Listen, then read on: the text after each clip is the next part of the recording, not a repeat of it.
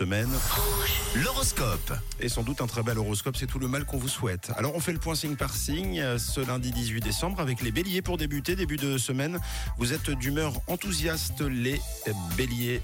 C'est bien, donc euh, bravo, profitez-en. Mais c'est pas, c'est pas, c'est pas suffisant. Tap C'est vous les taureaux, vous êtes au top, le moment est parfait pour profiter ce début de semaine de ceux que vous aimez. Bravo les taureaux. Eh oui, c'est vous la vraie star.